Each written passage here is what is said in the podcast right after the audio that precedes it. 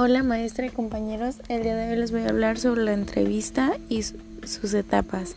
Una entrevista es un intercambio de ideas u opiniones mediante una conversación que se da entre dos o más personas. Todas las personas presentes en una entrevista dialogan sobre una cuestión determinada. Dentro de una entrevista se pueden diferenciar dos roles. Una que es el entrevistador, este cumple la función de dirigir la entrevista y plantea el tema a tratar haciendo preguntas. A su vez, da inicio y cierra la entrevista. Y dos, es el entrevistado. Este es aquel que se expone de manera voluntaria al interrogatorio del entrevistador.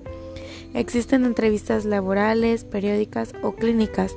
Todas son recíprocas. Es decir, en ello el entrevistador plantea un interrogatorio estructurado o una conversación totalmente libre con el entrevistado. Su fin es recolectar determinada información u opinión como guía, el entrevistador suele utilizar un formulario o esquema con preguntas. Algunos tipos de entrevista son, una es la entrevista estructurada, esta es una entrevista formal y estructurada que se caracteriza por estar planteada de una manera estandarizada. En ella se hacen preguntas que previamente fueron pensadas y que se dirigen a un entrevistado en particular que responde concretamente lo que se le está preguntando. La otra sería una entrevista no estructurada y libre. A diferencia de la entrevista estructurada, una entrevista no estructurada es flexible y abierta, ya que por más que exista un objetivo de investigación que rige las preguntas, no se espera que las respuestas posean cierta profundidad o un contenido ordenado. Algunas características de una entrevista son 1. Las entrevistas deben grabarse en audio, video o mediante notas de voz. 2. Pueden realizarse cara a cara, vía telefónica o por medios digitales. 3. Se componen de una secuencia de preguntas, desde las más sencillas hasta las más complicadas. 4. Las preguntas deben de ser concisas y neutras. Y 5. Usualmente las entrevistas son individuales, pero pueden hacerse en grupos pequeños. Gracias.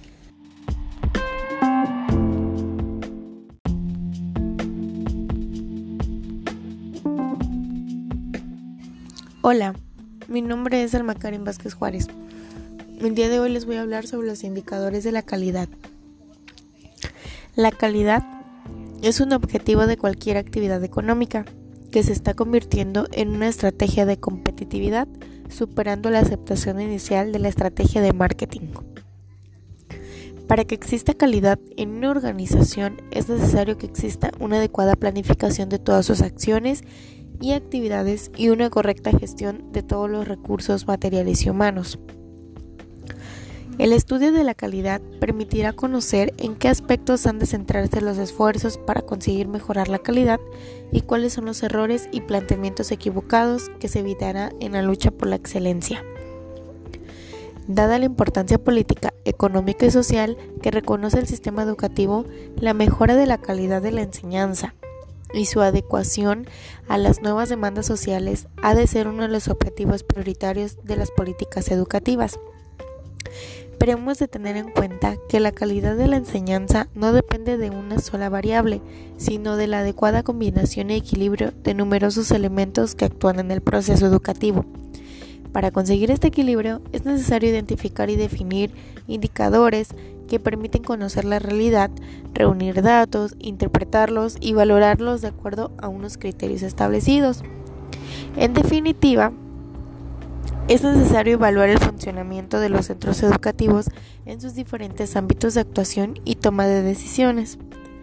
La educación se desarrolla en un marco formal que manifiesta resistencias a los cambios y funciona por inercia. Por ello, nuestro sistema educativo busca una nueva identidad institucional, organizativa y curricular en una sociedad compleja.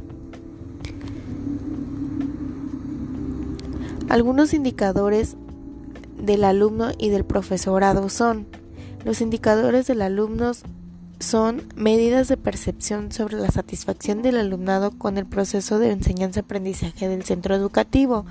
2. Medidas de percepción sobre la satisfacción del alumnado con la orientación tutorial recibida. Y 3. Medidas de percepción sobre la satisfacción del alumnado delante de la orientación e inserción laboral. Algunos indicadores del profesorado son 1. Medidas de percepción sobre la satisfacción del profesorado con el proceso de enseñanza-aprendizaje del centro. 2. Medidas de percepción sobre la satisfacción del profesorado con el proceso de orientación tutorial. 3. Medidas de percepción sobre la satisfacción del profesorado con el proceso de inserción laboral del centro educativo. 4.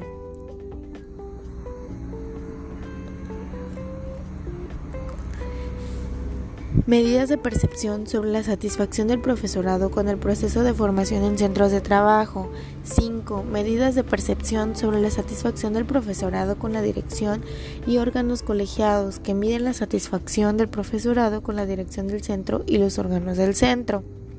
Y por último, las medidas de percepción sobre la satisfacción del profesorado con el funcionamiento del centro, que son lo que mide el resultado del proceso interno que se realiza en el centro en que no participa directamente el profesional del centro, pero sí que influyen en su satisfacción, que significa el proceso administrativo, comedor, biblioteca y deportes. Muchas gracias.